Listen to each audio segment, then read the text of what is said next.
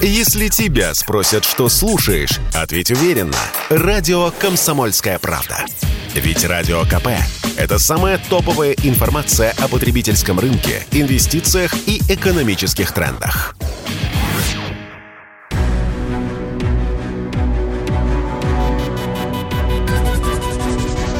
Антиковид. Проект радио «Комсомольская правда» о коронавирусе и вакцинации. Здравствуйте, друзья. В эфире «Антиковид». Меня зовут Мария Баченина. Вместе со мной эту программу традиционно ведет медицинский журналист «Комсомольской правды» Анна Добрюха. Аня, приветствую тебя. Здравствуй, Маша. Приветствую тебя, наших слушателей, нашего замечательного эксперта. Да, сегодня в гостях у нас глава научного центра молекулярно-генетических исследований ДНКОМ Андрей Исаев. Андрей, здравствуйте. Здравствуйте, друзья. Аня, традиционно твой вопрос номер один. Слушаем. Спасибо, Маша. А, Андрей, хочу начать с новости, которая поступила вот буквально совсем незадолго до записи нашей программы, нашего подкаста. А, новость вот какая. А, глава Центра имени Гамалея, академик Гинзбург, заявил, что в Москве при попытке найти детей в возрасте от 6 до 11 лет для того, чтобы включить их в клинические исследования для испытания вакцины от коронавируса, вот для такой возрастной категории, оказалось, что детей такого возраста без антител нет. Звучит это достаточно, я бы даже сказала, судьбоносно, потому что создается такое впечатление, что как минимум эта возрастная категория в Москве уже полностью, что называется, иммунизирована, да, то есть переболели коронавирусом. И начинают возникать мысли, что не находимся ли мы уже, в общем-то, близко к концу эпидемии, как минимум в Москве. Соответственно, первый вопрос, вот как ты оцениваешь, а, а, близки ли мы к концу эпидемии, действительно ли такой э, стопроцентный практически иммунитет, как минимум у таких детей. И, собственно, второй вопрос, а, насколько, на твой взгляд, вот эта выборка, да, то есть там же явно, что определенное количество детей обращалось, родителей, отражает реальную ситуацию в Москве. Какое количество детей, ну, собственно, может быть, и взрослых, по вашим, в том числе, исследованиям, переболело? А, спасибо, Аня, очень э, интересный вопрос. Э, я, конечно, тоже сейчас ехал э, на передачу, соответственно, читал про эту новость. Она меня тоже очень удивила, потому что мне казалось, что, учитывая Э, что дети не очень часто болели предыдущими версиями коронавируса, именно в этой возрастной группе должно было быть определенное количество неиммунизированных э, пациентов. Э, вот. И, ну, тоже, конечно, меня это удивило. Но если говорить про популяцию более взрослую, да, то есть это взрослые подростки, то мне кажется, что мы давно уже вышли на число там 100% и близко к этому э, пациентов, которые контачили с коронавирусом, это люди либо эм, получившие э, там одну или две дозы вакцины, э, либо болевшие различными штаммами ковида, но уже сформировавшие иммунитет, мне кажется, что действительно сейчас ну, просто какие-то доли процента среди взрослых и подростков, кто не имел контакта с вирусом и не имеет либо там гуморального, либо клеточного иммунитета. Ну, то есть получается, что раз так, а нам говорили, если 80 э, или даже 90 процентов будут иметь э, какой бы то ни был иммунитет, либо после болезни, либо после прививки, то эпидемию мы возьмем под контроль, и она скоро закончится. Ну, действительно были такие разговоры, потому что мы не очень э, хорошо представляли, насколько возможно повторное заражение ковида. Мы, соответственно, два года назад мы с этого начинали, а сейчас опять к этому уже пришли.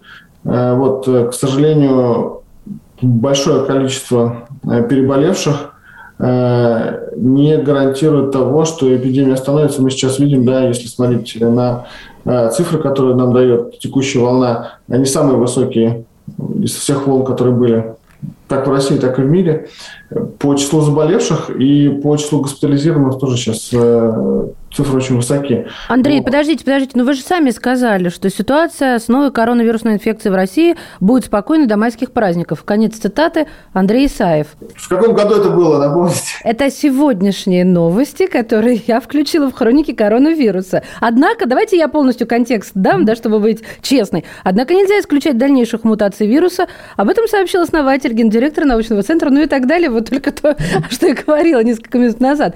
То есть как-то странно получается. Я сегодня благодаря вам успокоила слушателей. Я, на самом деле, прокомментирую эту историю. У нас сейчас та волна омикрона, которая есть, она действительно идет на спад. То есть мы заметили э, тренд еще две недели назад. У нас начало сокращаться количество позитивных ПЦР.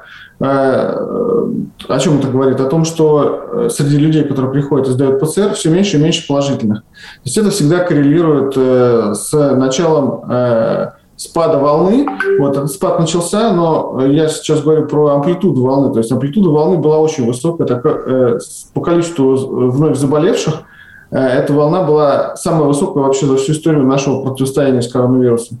Вот. И как бы эта история никуда не уходит. Я думаю, конечно, что до майских праздников мы точно вот эту такую волну с такой амплитудой мы не можем получить. Ну, просто как бы это невозможно физически. Э, вот. Посмотрим, как дальше будут развиваться события. Э, я думаю, что такой высокой волны мы не получим, но это не значит, что мы не будем там болеть ковидом, и что общее количество больных и вновь заболевающих не будет высоким. Mm-hmm. Потому что если мы вспомним данные платы, которые вышли после первого там, столкновения весной 2020 года с, с первым там, уханьским штаммом, вот мы сейчас намного выше, чем эта плата. Мы сейчас выше даже, чем самая первая волна, когда все сидели по домам да, и боялись там выйти в лифт. Э, вот, и ждали доставки, и город был в локдауне. То есть у нас сейчас плата между волнами намного выше, чем первая волна. Вот о чем я говорю. Поняла Андрей, вас. то есть, э, да, то есть я хочу резюмировать. Правильно ли я понимаю, что даже э, если мы предположим, что практически 100% населения там, в, той же Москве уже имеют какой бы то ни было иммунитет к коронавирусу, имеют антитела, это вовсе не значит, что эпидемия заканчивается, поскольку у нас появляются все новые э, под, штаммы, под варианты коронавируса, как, например, тот же стелс да, или BA2 вариант, из-за которых все равно даже переболевшие люди будут продолжать заражаться повторно. Ну, я оцениваю, на самом деле, э, если смотреть на наши данные, на наши цифры, что сейчас э, среди тех пациентов, которые к нам обращаются, мы видим до 94% э, пациентов, которые имеют антитела, различные коронавирусу. Но я думаю, что есть какая-то там процент или доля процента пациентов, которые не выработали антитела, но имеют клеточный иммунитет, да, то есть получается где-то процентов 90, от 94 до 96 популяция иммунизирована так или иначе, там, за счет контактов э, с коронавирусом или за счет вакцины. Э, вот. Но, э, тем не менее, мы все равно увидели эту высоченную волну. Почему это случилось сейчас?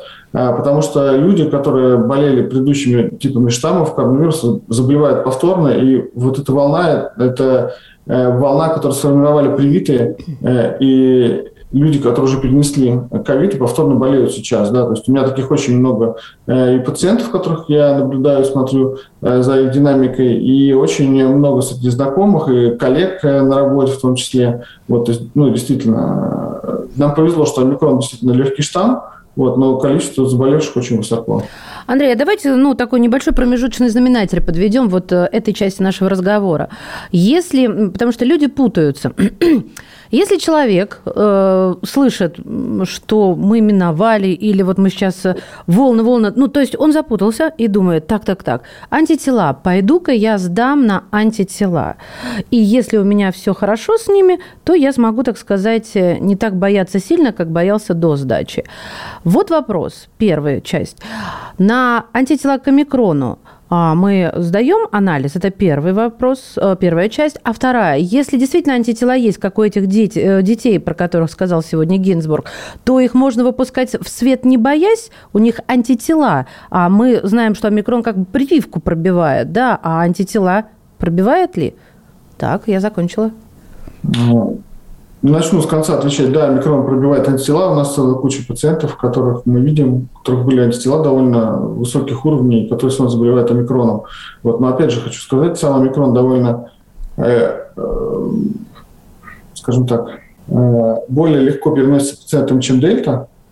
Вот, хотя, опять же, на тот момент, когда у нас началась волна, связанная с дельтой, у нас не было такого количества пациентов с антителами. Mm-hmm. Может быть, он легче переносится в том числе потому, что ну, просто выше уровень иммунизации намного, чем был тогда. Э, вот. Но, э, тем не менее, да, микрон пробивает антитела первое, вот, хотя это не значит, что это ужас-ужас, ну, просто как бы кто-то перенесет ковид еще раз. Вот. И второе, нас, судя по микрону, ждут повторные многократные заражения ковидом, которые будут вот так вот персистировать. Угу. Ну, то есть э, легче не стало. Хорошо, про ПЦР-тесты. Я недавно тоже испугалась, э, что-то у меня в горле засвербило, и думаю, ну, сейчас я пойду сдам ПЦР, а ПЦР только через неделю в поликлинике можно сдать. Естественно, я начинаю оглядываться, где я могу еще это сделать, и вопрос вот как сформировывается. В какие сроки сейчас реально получить самый быстрый результат ПЦР-теста? Ну, самый быстрый ПЦР делается с помощью технологии ламп ПЦР. Вот современная такая модификация ПЦР-реакции. Результат можно получить за 45 минут. В том числе у нас в лаборатории в ДНК мы это делаем. Угу, неплохо. А точность у этих тестов с учетом распространения омикрона? Ну, мы регулярно слышим от разных спикеров, что э, треть сложных тестов, что чуть ли не две трети, а вот в реальности как? Э, в реальности, ну, как я уже и говорил раньше, э, у нас нет проблем. Если мы говорим про э, лаборатории коммерческие, нет проблем с определением ковида. Точность ПЦР-реакции очень высока, то есть она достигает там, 99,99%. Более вероятно получить, наверное, ложно-отрицательный тест. Вот. Причем дело тут не в ПЦР-реакции, вопрос весь э, в заборе биоматериала. Э, я сам часто сталкивался с тем, как э, берут биоматериал коллеги, которые работают там на муниципальной службе, вот как это делается в других странах. Сам сдавал ПЦР, например, в Египте, когда я ехал из Египта, в Иордании у меня был транзит, египетский медбрат умудрился произвести забор мазка со слизистой в полости носа, даже не коснувшись слизистой. То есть он просто в воздухе поводил палочкой, ну, как бы понятно, что это будет отрицательный ПЦР. Вот. Пациентам, конечно, ну, часто жалуются э, на то, как производится забор, то есть им неприятна э, сама процедура, потому что зонд, э, которым берется мазок должен э, касаться задней э, стенки носоглотки, должен сквозь ноздрю проходить до упора и касаться задней стенки. Вот по факту э, я не видел ни разу, что в муниципальных поликлиниках это правило неукоснительно исполнялось, то есть обычно есть нарушения в этом смысле. Первое. Вот. Второе. Очень часто мы сталкиваемся с тем, что применяются неправильные материалы для взятия. То есть часто ПЦР берут ватными тампонами. Вот. Во-первых, ватный тампон не позволяет эм, со слизистой соскрести определенное количество эпителиальных клеток, ну, э, потому что мы э, вирус еще не в слизи, а внутри клеток, внутриклеточная история. Нам нужно клетку поймать, в которой вирусы, растворить ее стенки, лизировать, и потом уже э, вирусы, которые внутри клетки, да, они детектируются. Вот ватная, э, ватная палка, ватный тампон, слизь собирает, не собирает эпителиальные клетки. Вот, если там попадают эпителиальные клетки, они в вате застревают. Вот, это приводит к тому, что э, из-за преаналитического этапа э, результат э, получается недостоверным, там, некорректным, что бросает тень на методику, на производителей тест-систем. Вот, но, в общем-то, при нормальном взятии, при, нормально, при нормальных лабораторных условиях, то здесь ошибка ну, почти исключена. А Поэтому если не вот ватная палочка? А, а если не ватная палочка, ну то есть это длинная ватная палочка узенькая, не такие косметические, как мы привыкли. А чем надо? Зондом специально, ПЦР-зонд. О, а, Анна, Анна Добрюха, ты, ты знаешь, что он существует? Ты понимаешь? Я до сих пор знала только про эти длинные ватные палочки. Нет, Ладно, умолкаю. Аня? Э, да, мы знаем, Андрей, что результаты ПЦР-теста зависят в том числе от такого фактора, как время, когда он берется. Да, поясни, пожалуйста, когда бы ты рекомендовал э, сдавать э, именно вот такой анализ, чтобы наиболее корректны были результаты? В какое время, вот условно говоря, самое раннее, да, после появления э, симптомов, и какой период наиболее поздний? Потому что, напомню, мы периодически, например, при дельте слышали, что условно там на седьмой-восьмой день уже не будет генетических фрагментов вируса в ротоглотке и носоглотке, и уже, собственно, бесполезно делать ПЦР. Вот что бы ты сказал? Но ранее, ну мы знаем, да, что ковид начинает э, распространяться, и в чем его э, опасность? В том, что бессимптомные больные еще на самой ранней стадии уже являются разносчиками инфекции. В этом э, как, одна из основных опасностей ковида, потому что мы не можем отличить больных э, от здоровых еще в тот момент, когда они манифестировали никакие клинические признаки. Э, поэтому, э, если говорить про самый ранний ПЦР, ну, если мы возьмем во время самых ранних клинических признаков, у человека первой жалобы, мы уже не прогадаем. То есть понятно, что он уже до этого выделял вирус, то есть, а, значит, вирус у него был в ротоглотке, в носоглотке, это уже, уже не поздно. То есть какие-то первые клинические есть э, жалобы, значит, э, пора самое время брать мазок. Андрей, Если... прости, пожалуйста, прости, пожалуйста, что перебью. Вот вспомнила вопрос, который часто задают наши читатели. Если человек проконтактировал а, с кем-то, кто, как выяснилось, был болен а, коронавирусом, то вот после такого контакта, когда бы ты советовал, уже в первый же день или на следующий день, вот тут как? Ну, я на самом деле, э, может, это прозвучит не, неожиданно, но я против гипердиагностики. Если нет клинических проявлений, несмотря на то, что омикрон очень заразен, и нет смысла на самом деле брать ПЦР. Есть клинические проявления, мы берем ПЦР. То есть на первом месте должна стоять клиническая история. Вот. Так, понятно. Неожиданно, я, да, вы прям удивили. Если, если, конечно, мы там не едем каким-нибудь там, не знаю, стареньким совсем там э, бабушкам, дедушкам, которые вот точно вообще изолировались, не имеют антител, ни контакта никогда. Но в этом случае, возможно, только этот какой-то вариант э, имеет смысл бессимптомно брать э, после контакта с ковидным больным. Но вообще, если нет клиники, не нужно брать э, маски, это бессмысленно. Э, вот, это первое. Вот. Второе, повторный ПЦР тоже напомню, что э, из-за огромного количества больных сейчас Роспотребнадзор отменил Э, правила э, о выписке эм, пациентов э, с больничного по отрицательному ПЦР. То есть, в принципе, повторный ПЦР с точки зрения эпидемиологии не нужен. Вот для собственного успокоения, чтобы понять, что вы уже там не носитель, вы не заразите там окружающих, ну, наверное, это может быть десятый, наверное, день после начала болезни, если она развивается в легком таком формате не переходит в какую-то тяжелую фазу. Вот. Э, я думаю, что десятый день – это еще не поздно. Ну, по нашей, опять же, практике мы видим таких больных. Вот. Э, если болезнь идет тяжело, то, к сожалению, там, да, и симптомы никуда не уходят, пациент не чувствует себя здоровым. Э, я напомню, да, есть лонг-ковид, и мы тоже видим таких пациентов, которые ПЦР положительные там и через месяц, и там и через полтора месяца. Вот это тоже есть. Вот, их нужно по-особенному наблюдать, э, лечить, там, да, терапевтически, с ковидом бороться. Тест на антиген коронавируса. В чем его плюсы и в чем его минусы, и в какие сроки его лучше всего сдавать? Э, тест на антиген э, позволяет определить, есть ли в пробе образцы белка, которые выделяет коронавирус – вот. Э, плюс его в том, что действительно он быстрее, чем любой ПЦР, да, в том числе самый скоростной там, ламп, да, экспресс, который делается за 45 минут, потому что по факту он позволяет определить, э, есть ли эм, вирусный процесс у пациента или нет, ну, такой активный, в течение там, 10-15 минут, э, вот, из которых большая часть еще уходит на манипуляцию. Вот, это если говорить из плюсов, то есть это скорость, конечно. Э, минус – это чувствительность, потому что э, чаще всего э, мы сталкиваемся с тем, что так называемые ложные отрицательные результаты получаем. То есть ложноположительных вариантов мы никогда не видели, действительно в этом смысле можно быть спокойным. То есть если у вас коронавир... нет коронавируса, то вы никогда не получите позитивный тест, это факт. Вот. Но ложно-отрицательные результаты как бы, да, попадаются сплошь и рядом.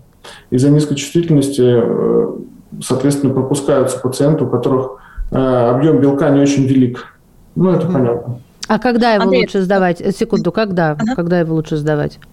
Э, ну, тоже, опять же, пациент обычно сдает при первых симптомах, вот, это оправдано. Э, считается, что э, экспресс-тесты хроматографические, только у них меньше чувствительности, они раньше становятся негативными. То есть пациент э, по экспресс-тесту негативен, а ПЦР может быть позитивен еще там 7-10 дней после этого. То есть бывает так, что экспрессы негативны уже там на 3, 4, 5 там, день болезни. Ну, что по факту, то есть у человека там пол, полный набор симптомов, вот, а экспресс уже не ловит ничего. Угу. Понятно, Аня. Спасибо. А, Андрей, а поясни, пожалуйста, как ты, а, будучи, ну, отмечу, что Андрей Исаев один, собственно, из ведущих сейчас экспертов, наверное, по лабораторной диагностике коронавирусной инфекции в нашей стране, как ты бы в целом оценил вот те самые домашние, да, как, как говорят, домашние тесты, да, для домашнего использования, те самые экспресс-тесты на антиген коронавируса, во-первых, насколько они, в принципе, вообще, ну, скажем так, показательны, да, насколько реально в домашних условиях, ты рассказывал о сложностях правильного взятия биоматериала, насколько человек в домашних условиях может все это адекватно сделать, во-первых, и во-вторых, э, какие бы ты, может быть, дал советы, если человек все-таки хочет выбрать себе вот такие антиген-тесты, там, заказать через интернет, купить в аптеке, на что обращать внимание? Хороший вопрос. Я, наверное, не буду какие-то конкретные марки рекомендовать, но хочу отметить, что среди экспресс-тестов, которые существуют, ну, очень много вариантов. Вот, больше из всех, которые мы видели, коррелирует с ПЦР, для нас это показатель качества. Корейские тест-системы, вот, чуть э, хуже китайские и российские. То есть корейцы все-таки они делают более качественный продукт в этом смысле. Э, вот. Э, обращать внимание на цены, потому что по факту получается, что э, хороший э, продукт, ну, так оно и есть. Чем выше цена, тем лучше чувствительность, тем точнее результаты. Вот. Ну, мне кажется, если проще найти... Тест, если вы покупаете дешевый тест, э, вероятность того, что он будет просто отрицательный, э, она растет также пропорционально. Забавно. Очень отрицательный результат, ну, как бы... Циничная шутка такая. Знаете, э, если тебе не нужен просто... Если тебе не нужно скрываться, да, вот и сделать дома этот тест, чтобы никто не узнал, то дешевле, по-моему, сходить в лабораторию. Потому что в самой недорогой, то есть экономной аптеке эти тесты стоят э, где-то около трех тысяч рублей. Ну, это, это российский парадокс, потому что, конечно, ну, во всем мире обратная история. Во всем мире ПЦР стоит 100 евро, вот, а экспресс-тесты стоят 10 евро. Э, вот, а у нас, э, получается, ПЦР стоит, э, ну, сколько получается, там, ну, полторы тысячи рублей, то есть это по современному курсу там 20 евро, 25 там, да, и получается там прокуратура, ФАС и все ходят, как бы проверяют ценообразование каждый месяц, причем уже по кругу. Вот. А экспрессы, которые, ну, просто производственная цена, которая копейка, да, они как бы стоят каких-то конских денег, но тем не менее ну, какая-то... Немного, на самом деле, производителей, да, они как-то держат в этом смысле. Три теста. Я ходила накануне, вот действительно проверяла. Три теста лежат э, в аптеке, и все они стоят практически одинаково, около трех тысяч рублей.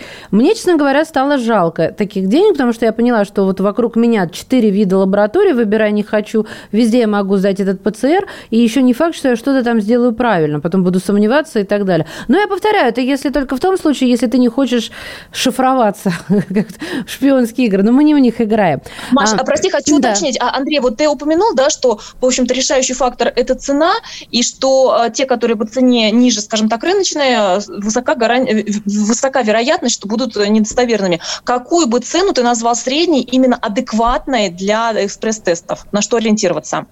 Ну, мне сложно ответить на этот вопрос, потому что я не мониторю рынок экспресс-тестов. Мне кажется, там могут быть э, различные колебания, но я думаю, что э, меньше там, двух-двух с половиной тысяч, наверное, вообще на эти, на эти варианты не стоит смотреть, то есть это явная какая-то такая история. Это палка-копалка, нет, палка-ковырялка в данном случае будет. Не работающая, да, история. Да. Ну.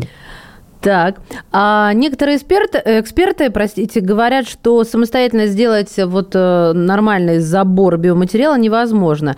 Или э, при омикроне вирусовыделение настолько высоко, что все можно и не стоит ни о чем волноваться.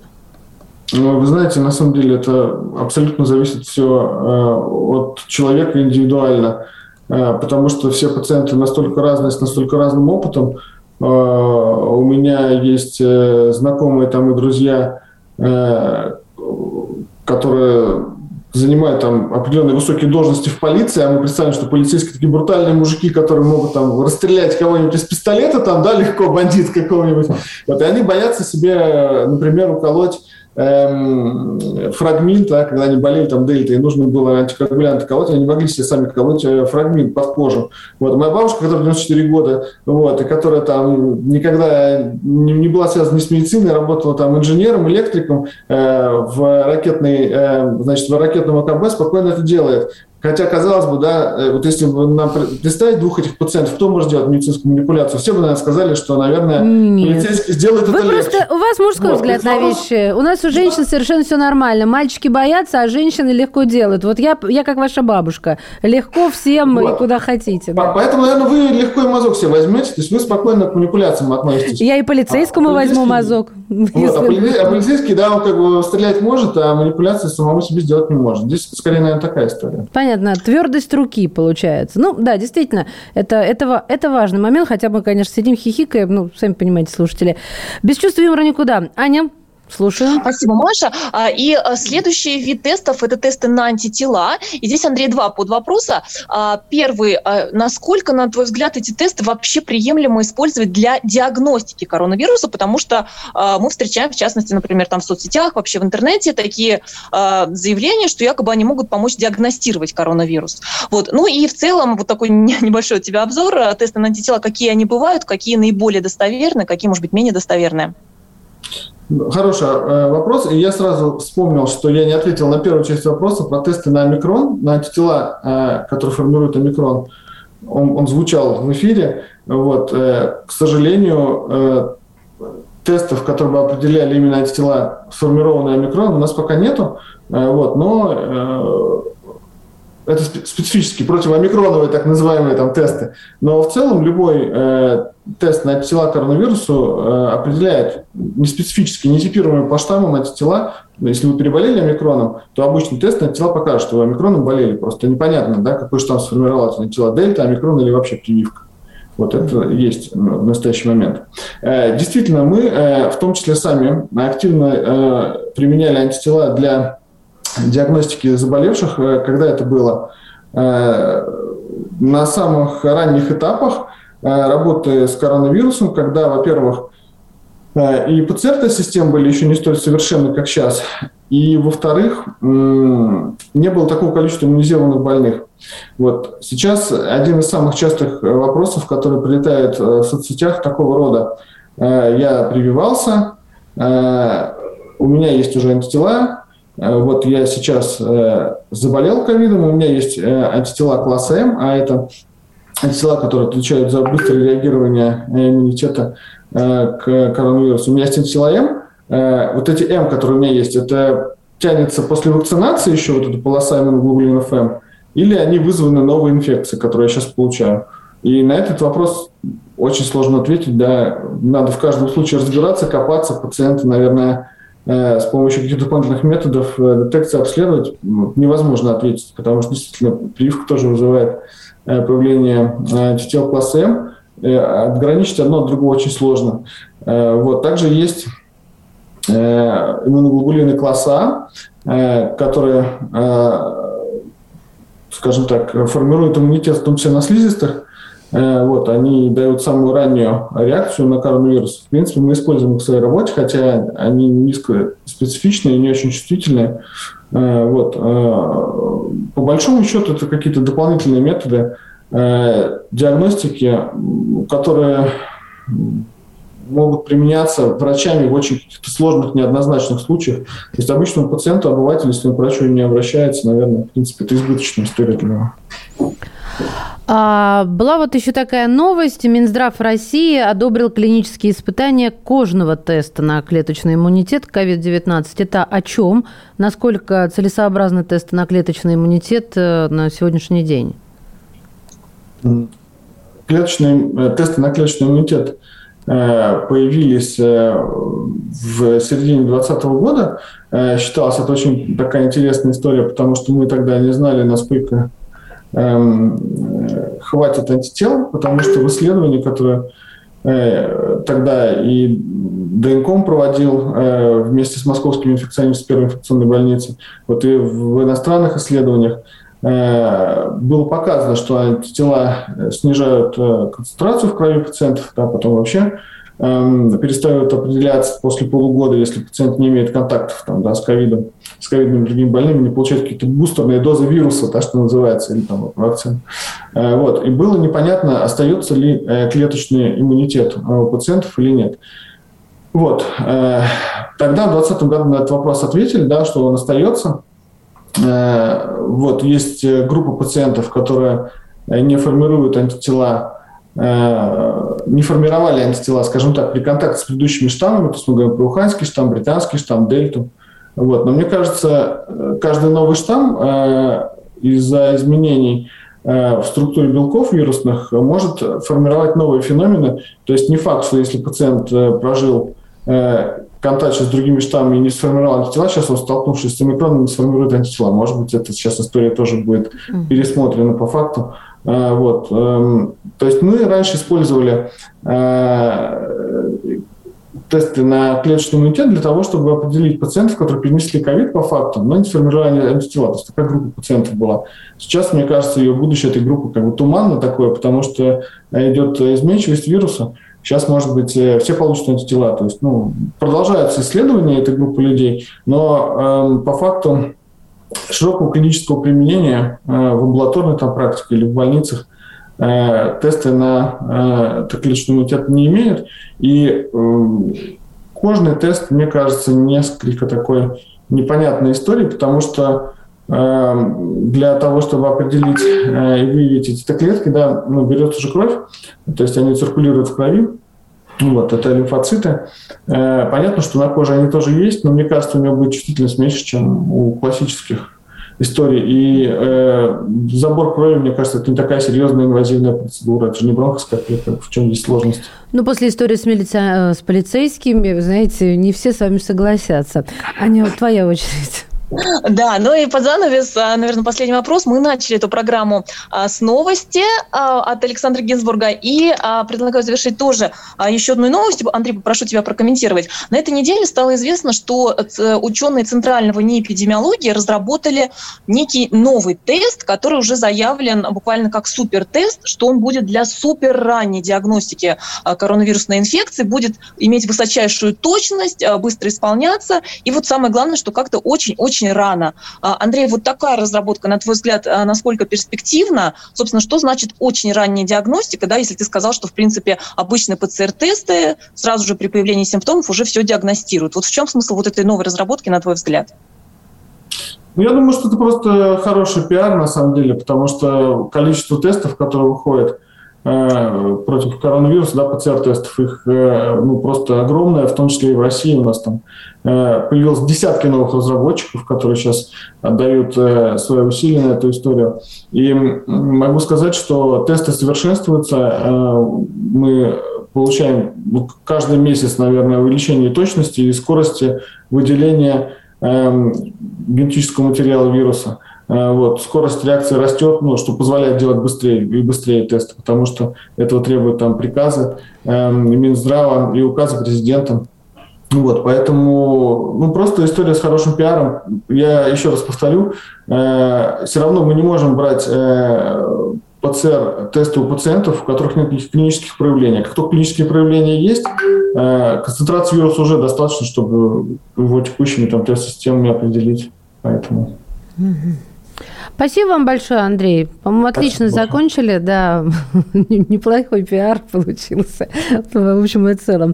Анна Добрюха, тебе огромное спасибо. А Андрея я благодарю ну, по всей форме глава научного центра молекулярно-генетических исследований ДНКОМ Андрей Исаев был сегодня Спасибо. в программе «Антиковид» в эфире «Комсомольская правда».